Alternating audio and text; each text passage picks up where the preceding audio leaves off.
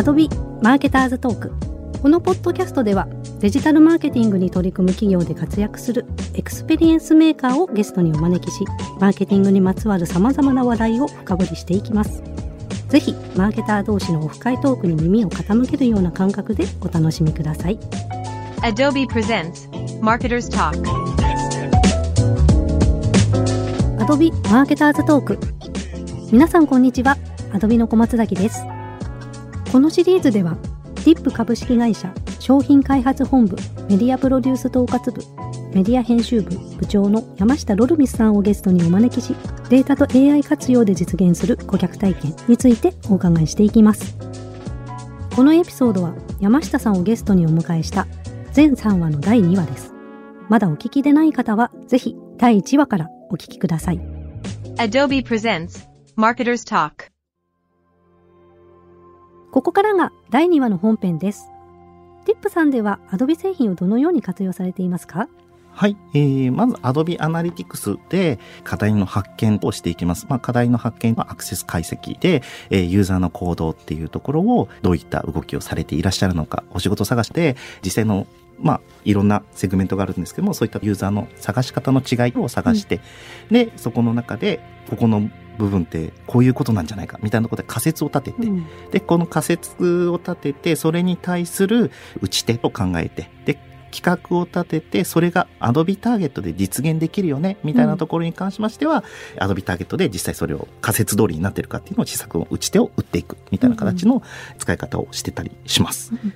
あの確か山下さんってご入社当初はまだアナリティクスとかターゲットってディップさんに入ってなかったんそうですねですよね。はい。もともと何か別のツールとかを使ってらっしゃったりしたんですか？そうですね。Google Analytics、まあ無料版になるんですけども、と実際の AB テストとかそういったツールは改善プラットフォームを使ってました。なんか今って併用されてます？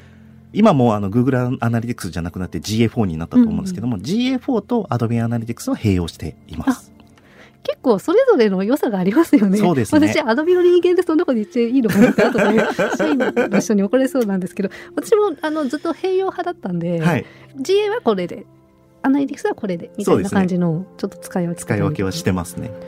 Adobe Analytics の場合は、プロップイーバー、それぞれがカスタム変数、イベントもそうだと思うんですけど、カスタム変数なので、仕事探しの部分で必要なトラッキングっていうのが設計しやすいうんっていうところがすごく長所かなと思うので、メインは Adobe Analytics でえー分析するっていうところではあります。それ以外にですね、Adobe Analytics のデータをですね、えー外部のサードパーティーツール、まあ、うん。私たち Salesforce マーケティングクラウドを使ってたりするんですけども、そちらにデータを送って、うん。で、えーその後のリテンションですね、カスタマーリテンションに活用したりとかですね、ビッグクエリに送りまして、それを機械学習のデータとして使ったりします。うんうんうん。なんかちょっと具体的にどれかのサイトでこんなことやってるよ、みたいなものを聞いちゃってもいいですか？そうですね。実際 Adobe Analytics でユーザーの行動、あの、それぞれ取れてると思うんですけども、例えばもうこれ、他の会社さんでも当たり前にやってると思うんですけども、キープ、お気に入りだったりとうんうんか、キープしました。でも、キープしたけども、応募してません。みたいなところに、あ、キープしたままですけど忘れてませんか？みたいなメールのを送ったりするじゃないですか。はでそういったところは Adobe Analytics で、この案件はキープしている。うんでも実際応募はされていないっていう情報のセグメントに関しましてはそこからデータを出力してそれを Salesforce マーケティングクラウドにうん送りましてそれのユーザーに向けて忘れてませんかっていうメールを送ったりっていうところとか、こういろいろな求人を閲覧されている中でその時にご応募されなかったうん。ところに関しましては閲覧のログを踏まえてレコメンドを生成して、うん。もしかしてこんなお仕事探されてますっていうところで、こんな案件を見て、求人を見ていらっしゃる方は、こんな案件に応募されてますよとか、こんな求人を見ていらっしゃいますよみたいな感じで、えーメールを送ったりとか、うん。えーそういったユーザーの行動に合わせてメールを送るみたいなところに、セールスソースマーケティングクラウドを使ってたりします。だから結構そこってコンテンツの仕込みが大事っていうかそうね。結構最初のそのどのぐらい設定すればいいかなっていうところが大変だったりとかすると思うんですけど、はい。今御社で差し支えなければ何本ぐらい仕込んでたりするんですか？実際ユーザー行動に合わせて、あの、同じメールでも、あの、状態によって分けてたりするので、うん実際それだけのシナリオで言ったら、10は超えてますね。おお20いってるかな？い20はいってないと思うっていう感じですかね。結構準備が大変ですもんね。準備が大変なんです。で、あと、送りすぎても良くないので、実際ユーザーの行動に合わせて、先ほどの閲覧された方とかっていうところ、キープされた方とかっていうのあれ優先順位つけてるんですよね。えーなので、全部が被らないようにみたいなことをしてたりとかは、ちょっと工夫してたりはしますね。仕込みをするのも多分リソースが大変確保が大変だけれども、配信する時もあんまり送りすぎちゃうと嫌われちゃうよねってはいいうリスクがあるっていう中で、はい。実際御社の配信のルールみたいなものっていうどういう設定にされてらっしゃいます？実際ルール何通までとかっていう決まりは決めてはいないんですけども、モニタリングとしてはい。メールの配信停止の数、まあ実際それを行動されたユーザーの数だったりするんですけども、そこの部分と、あともう一つはメールのレピュテーションを見てたりします。うんで、レピュテーションが悪化し始めたら、ユーザーにとってはもうこれ、迷惑なんだけどっていうレピュテーションになっていくと思うんですよね。うんこれが迷惑メールですみたいな扱いになってくると。でそこのレピュテーションの悪化してないかとかっていうところを見てたりして、でかつ、あの、配信の停止っていう部分、ここの部分を見て、うんやりすぎてもううざいからこれもうメールを止めるみたいなことの行動になってるかなってないかとかで基準を決めてたりします。じゃあもう止めるまで行かせちゃうってことですね。そうです。そこはもう、あの、見てたりします。で、実際どうなるかっていうところで、うんやっぱり本当にいらないメールだと上がるんですよ。うん で、ただちゃんとお仕事探しに沿ってたらう、ん。そんなに押されなかったりもするので、これはユーザーに合ってるのか合ってないのかっていうところをそこで検証してたりっていうところで、で、セールソースマーケティングクラウドでも AB テストもできるので、うん。えー実際送った場合送ってなかった場合だったりとか、まあ、送る内容そのものを変えたりとかっていうところの部分で、えー検証して、えー実際どうなったかは見てたりします。一回あのオプトアウトとかされてしまった場合また復活するのって大変じゃないですか？そうですね。復活するの大変なんですけども、その手前の指標ってのはまだ決まりきってないっていうところはありますね。ユーザーにとって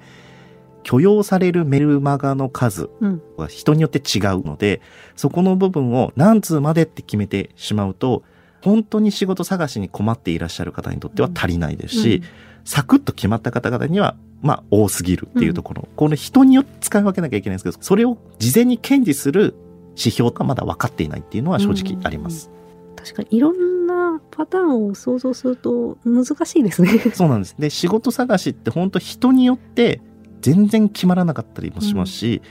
サクッと決まるっていう方もいらっしゃいますので、ちょっとそこの部分は人によって使い分けるが正しいんですけども、うん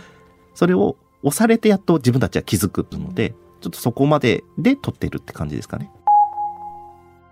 ちょっと質問を変えるんですけれども、はい確か山下さんの部署とは別に、はいマーケティングの部門がいらっしゃるっていう、そうですね。マーケティンング統括部という、あの、ウェブ広告だったりとか、オフラインの広告だったりとかをメインでやっている部署があります。その方たちはそのナチャリーメールとかは全然関与はされてらっしゃらない。はい別の、そうですね。メール周りとかアプリのプッシュに関しましては全部自分たちのうんうんうん管轄になってます。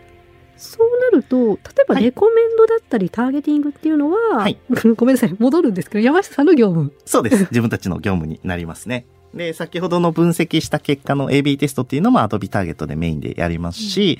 実際レコメンドに関しましては、先ほどあの、求職者の向けて、あの、閲覧の履歴のメール、あの、レコメンドを入れるとかってあると思うんですけども、プロダクトのサイト上とかアプリ上でもレコメンドは、あの、実装されていまして、このレコメンド、いろいろ種類があるにはあるんですけども、そのうちの一つとして Adobe ターゲットのレコメンドも活用してたりします。で、えーそれ以外に Adobe ターゲットっていうと、実際ユーザーさんの行動をこう、追いかけていって、で、プロファイルスクリプトがあると思うんですけども、プロファイルスクリプトでユーザーさんの、あの、こういった行動をした人に対してこんな訴求をするみたいな、XT って書かれてる、うんあの、Adobe ターゲットで書かれているターゲティングを Adobe Target で実質、実施しています。使いこなしていただいて Adobe ターゲットはもう使い倒してますね。確か2年ぐらい前かな。うん Adobe さんにあるあの、アダプションスコアうんあったじゃないですか。はいあれが確かトップ1%になってたはずなんですよ。すごい 今はちょっとあの、レコメンド for you とかそこら辺使ってないので、多はい分もうちょっと下がってると思うんですけど、あの、そこら辺がないタイミングでは、うん確かアダプションスコアトップ1%ですって言われました。ええで、日本で一番ですって言われました。その当時ですね。そうよねすごいディップさんがいろいろと知見がおありだということで、次のユーザー会でいろいろな 質問にそうですね。答えていただきたいな。全然もうお話しできることは何でもお話しします。ありがとうございます。今回のテーマの中にある顧客体験についてちょっと触れていきたいなと思うんですけれども、アドビの製品だったり今あのアドビ以外の他社さんのツールでいろいろとデータを取得されていらっしゃると思うんですが、はい。具体的にそれを顧客体験の向上にどう活用されていらっしゃいますか？バイドルの CM とか見ていただくとわかるんですけども、仕事探しではなく仕事選びになっています。で、仕事選ぶっていうことは探すフェーズが終わってるんですよね。終わってる？はい。はい仕事探す。探した上でいろいろ見つけて、それで選ぶっていう行動体験だと思うんです。あ、そうか。で、その選ぶっていうところを自分たちは一番具現化したいところなんですよね。なので、できるだけ早くバイト選びっていう状態に持っていきたい。アルバイトは選ぶものみたいな、うんうん探すものじゃないみたいな形で、えーそういった体験をできるといいなというふうに思っているんですけども、まあ、そこで活用するのが機械学習だったりとかっていうところ。で、機械学習で先ほどお話しさせていただいたレコメンド。まあ、これはユーザーさんの閲覧履歴とか応募履歴とか、キープの情報だったりとか、えーそういった情報を踏まえて、こういう案件を見ている方はこんな案件も応募しているっていうところで、できるだけ早く選べる状態にする。で、まあ、このレコメンド自体はいろんなツール使わせていただいているんですけども、先ほどの Adobe Target のレコメンドを使ったりですね、えーシルバーエックテクノロジーの、えーレコメンドを使ったりとか、うんいろんなフェーズによってレコメンドを使い分けたり、やってたりします。で、それ以外になんですけども、やっぱり先ほどの情報っていうのは行動がある前提なんですよね。閲覧履歴があるとか、そういった情報になるんですけども、初めて来られた方にはそれが聞かせられないと言いますか、うんレコメンドしたくても、するものをど、何をキーにしてレコメンドしたらいいのかわからないみたいなものがあったりするので、もう一つ、新規のユーザーさんに対しても最適な案件が出る、求人が見つけられる状態にするためにですね、YouTube のレコメンドモデルっていうのを実装しています。ディープキャンディネイトジェネレーションモデルっていうものなんですけども、おお。ディープキャンディネイトジェネレーションモデルっていうの、Google がこういうモデルがあるよっていうところのあの発表してるんですけども、そのモデルを仕事探しっていうところの、に特化させて特徴量だったりとかちょっと調整しまして、えーそれを実は実装してます。そのモデルを使えば、新規のユーザーの方々でも、今のこの見ている検索条件、エリアがこれで、職種がこれで、と特徴がこれでっていう時に、それの最適な並び順、その検索をされている方っていうのはどんなものに興味を持っていただきやすいかっていうのを並び替えるっていう、ほう実はモデルが入っております。なこの方々に一度まず初めて来られた時に、あ、バイトルいいのあるじゃんって思っていただけるためのうん。レコメンドをかけて、うん。で、その中で見ていただいたら閲覧履歴が高まって、えー他のレコメンドが動くみたいなうん。形で早く仕事がえー選べる状態にするっていうところを目指してたりします。うんで、実際そこの部分すべてユーザーさんの能動的な動きに頼ってしまうところがあるんですけども、そういった部分を受け身でもできるように私たちのスカウトメールみたいなものを用意していたりするんですけども、ここのスカウトメールにつきましては、エクサウィザーズさんとですね、はいまあこれはもうあの IR で発表されてるんですけども、それ専用のまあレコメンデーションモデルを作りまして、開発されたんですか？開発しました。すごい。はい。それをあの開発しまして、うん今までは A というユーザーさんに向けてうん。複数の求人をレコメンデーションするだったと思うんですけども、今度は A という求人を人ではなく、案件に対してこれを興味を持っていただける方っていうのを人を出すっていうのを作りました。それ用に。に。で、えっ、と、そちらを使って、それをすると、その方に、こう、ピンポイントで、うんえーメールが送るので、ユーザーさんにとっても、自分が探さなくても、その求人が逆に来るみたいなうん。体験が実現できるので、ユーザーさん、やっぱりまだまどういうふうなところ探せばいいんだろうっていう、こう、迷っていらっしゃる方もいたりとかすると思うので、そういった方々に、こういった求人、まあ、各企業さんから送っていただくんですけども、その求人メールっていうスカートメールを送って、それを持って求人に応募いただく部分を AI でやってたりしまうんす。すごいですね。え、そのマッチングのはい。感触っていうのって聞いてらっしゃったりします？例えばスカウトされましたっていうユーザーさんにとって、あ、私そこに行きたいと思ってましたみたいな、なんかいい出会いだったみたいなそうで結果にすね。つながって、結果として、もともとスカウトメールってあったんですよ。うんで、その時はロジックベースで作ってたんですよね。お同じエリアの探されてる方とか、そういった形で作ってたんですけども、実際そこから応募いただくっていうところ、えまあ応募するって方は興味持って実際ちょっと受けてみようかなって思っていただけてることだと思うんですけども、そこの部分に関しましては、まあ2倍近く上がりましたね。すごいですね。なので、興味を持ったお仕事っていうのはご紹介できてるのかなというふうには思ってます。なんか発想を変えるだけだけって言っちゃったら全然失いや礼なんだけ、どだけですよ。ただそれを、踏まえてそ特徴量とかそう大事なんですね。あとなんかちょっと私お話伺ってて気になったのが、はい既存のお客様と新規のお客様がいらっしゃったりするっていうことで、はい。その見極めだったり、それぞれの方たちに顧客体験、まあ、より良い顧客体験をっていう意味で、いろんな施策を仕込んでると思うんですけども、はいそのトリガーになるのはなんか ID とかがあったりするんですか？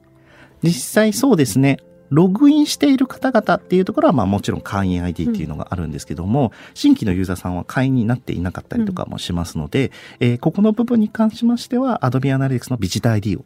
トリガーに動かしてたりします。そこで識別されてるんですね。そうですね。今ちょっと AI 関係のお話が出てきているんで、はいちょっとあの気になってるんですが、はい。御社のサイトにプレスリリースで、はい4月に AI エージェント事業開始っていうはい。情報をちょっとあの入手してるんですけども、この辺ちょっと触れていただいてもいいですか？はい、そうですね。この AI エージェントなんですけども、東京大学の松尾研究所と、あと、あたかさんと、えー一緒に取り組んでいる事業になるんですが、えーこの背景としましては、エージェント人材紹介になるんですけども、うん。人材紹介って今使っている人材紹介って、いろいろとご経歴がある方にうん。向けて自分たちが人材紹介に登録して、えーそれをエージェントが支援するみたいな形だと思うんですけども、すでに経験、スキル、ご経歴が結構豊富な方っていうのは、うん正直人材紹介の方々いなくても転職できちゃうんです。スキル持っていらっしゃるから、リファラルだったりとか、もう、あの、どんなことができるか分かってたりとか、すごい経験があるので、うん。転職できてしまうんですけども、でも、ご経歴とか、そこら辺が、あの、多くない、えーうん。スキルもまだそこまでないっていう方々、ここにの人に対して、本来、エージェントって必要なんじゃないかっていうのがありまして、で、この、あの、エージェントっていうところの部分を AI で実現することによって、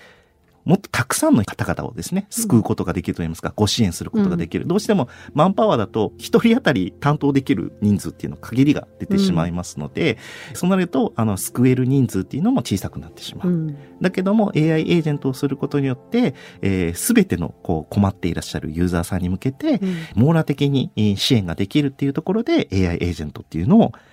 今現時点で開発を進めております。さらにまた開発が進んでるんですね。はい、今やっております。